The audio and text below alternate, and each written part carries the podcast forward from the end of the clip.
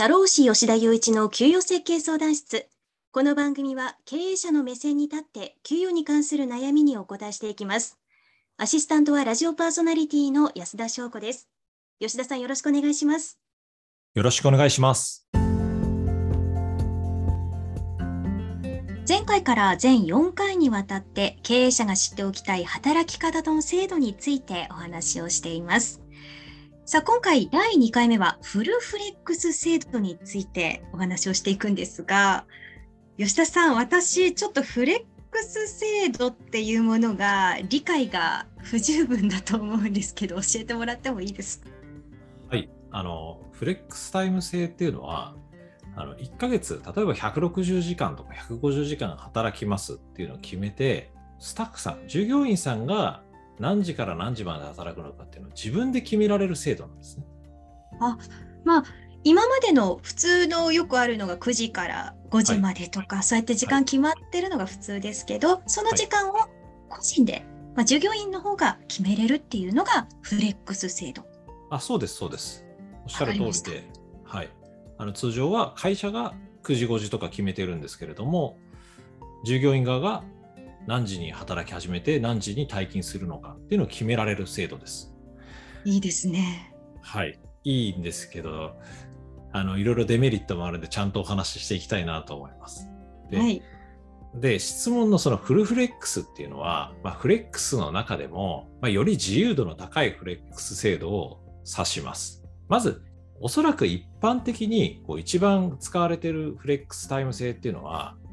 フレキシブルタイムとコアタイムというのを両方決めるタイプのフレックス制です。例えばですけれども、まあ、フレキシブルタイムっていうのは勤務可能な時間なんですね。コアタイムっていうのは必ず勤務しなきゃいけない時間帯なんです。ああ、なるほど。まあ、そこは従業員みんながいる時間帯っていうことですね。はい、あそうなんです。例えば、フレキシブルタイムは朝7時から夜20時までですって決めたら、スタートと終了をその時間で中で決められるんです。コアタイムを11時から3時って決めたら、それは、その時間は必ず会社に出社しなきゃいけない。っていうのがコアタイムです。で、フルフレックスってまあ、あのー、正確な定義づけっていうのはないと思うんですけど、あのそのコアタイムがないフレックスっていうのをフルフレックスとかスーパーフレックスとかそういうふうな呼ぶ故障で呼ぶことが多いですね。なるほど。はい。なんで、まあ、あの、コアタイムのないフレックスをフルクレフルフルフレックスっていうことが多いと思います。で、まあ、あの、このフレックスなんですけれども、まあ、運用上は、あの、注意点があります。私、正直、個人的見解を言うと、フレックスはあまりお勧めしてないと。え、そうなんですか？すごくいい制度だなって思ったんですけど。そうですね。あの、従業員さんから見るとすごくいい制度。まあ、いつ来てもいいし、いつ帰ってもいいみたいな感じなんですけれども、まあ、これ、皆さんが、まあ、こうす、すごく自立していて、自分をコントロールできる人たちばかりの集団だったらそれでいいと思うんですよ。今なんか突き刺さりました、吉田さんの言葉がはい。そうですよね。その、その人によっては、というか、まあ、私もなんか、まあ、あの、例えばですけど、思い起こせば学生の頃の夏休みとかだったら、だんだんだんだん起きる時間が遅くなっていって、深夜時間帯にこう活動するような人とかいたじゃないですか。私もそうですありましたね、はい。で、それと同じような感じで、まあなんかフレックスも安直に導入しちゃうと、なんか朝、髪ボサボサな感じで、やる気ない感じで、昼頃に来るようなスタッフさんが出来上がっちゃう可能性があるんですよ。そうですね。で別にこれはまあルールだから別にいいんですけど、でもそうならないようにちゃんとその役割を明確化したりとか、まあ、含む規律をちゃんと整備したりとか、何かは会社としてのけじめというかルールっていうのは作った上でフレックス導入した方がいいと思います。なんていうんですかね、ちゃんと会社として成熟した議論を経た上でフレックス導入することをお勧めしています。なるほど。まあもちろんメリットもありますが、はい、こう人間というのは、まあ、前回のあの、はい、放送でもリモートワークの時ですねやっぱり、はい、あの見てないところでだらけてしまうとか、まあ、人間ってそういうものなので、まあ、そこも踏まえて、まあ、何か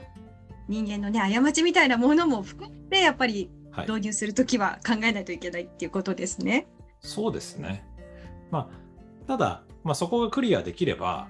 ここフレックスタイム制ってすごくこう、従業員さんからすると働きやすくて、いろいろ人生、それぞれこう事情があると思うんですけど、例えば、小さなお子さんがいらっしゃるとかであれば、じゃあ午前中少し子供を病院にあの診察を受けてから出社したいって言った時も柔軟にこう出社時刻を設定できたりとか、はい、介護中の家族がいるってなったらじゃあ今日は早めに帰ろうとかってそういうことが自由にできるんですよ。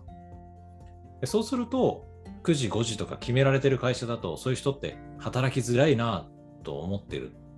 たらじゃあそこの会社から転職して、まあ、その人が優秀な人だったらこうフレックス性を使ってる会社に転職しようなんていう風な形になると思うんですね。はい、なんで、まあ、あの優秀な人は集めやすいと思います。働きやすいので。ただ、まあ、繰り返しになるんですけど、あのデメリットもあるので、あのだらだらしないように、あの運用とか制度導入するときは、ちゃんと会社として決め事を作って導入した方がいいと思いますね。はい。まあ、その導入の際は、会社としてこうけじめをつけた方がいいっていう話だったんですけど、はい。はい、具体的になんかこういうルールを作ってうまくいったとか、はい、まあ、吉田さんが仮にフレックス制を導入するんであれば、こういうルール作りますよとか、何かそういうお話はありますか、あれですね、会社に来た時間が始業時刻っていうのはやめた方がいいと思いますね。っていうのは、そのフレックスってまあいろんなタイプがあって、会社に来て、その時間が出社時刻なんだっていうのも、まあ、フレックスタイム制の中で運用として問題ないんですけど、先に従業員さんが決めればいいので、その当日決めなきゃいけないというルールはないから、例えば1週間先出ししてもらって、その時間には来てくださいと。まあ、そういう形にすれば、まあ、一定のけじめとか、その会社の中での予定っていうのは組めるので、あのそれでフレックス入れた方が私はあの企業としては健全かなと。すごい納得しました。その日ってやっぱりどんどん時間遅くなってくの想像できますもんね。はい、あそうですね。私はまあ遅れる自信あります。いや私でもあります。はい、なるほど。だからそういうちょっとした、まあ、1週間後の予定を出しておきましょうとか、はい、ちっちゃなことでも、はい、あのルールというか、まあ、けじめっていうのはちゃんとつくものなんだなってもっと私大きいお話になるのかなと思ったんですけどあ、はい、そんなことで意外とちゃんと人間ってしっかりできるもんだなって思いました。そうですね。あのほんのちょっとのところこういう簡単なところもでもあるかないかによって大きな違いがありますし、まあ、ちゃんともっとしっかりやりたいっていうんだったら会社でその役割この人の仕事ってこれなんですっていうのを明確化して本人と面談してでそのやり方時間の配分の仕方はあなたが決めてくださいっていう形でフレックスタイムで仕事していただければ、まあ、より厳格に管理できるのかなと思います。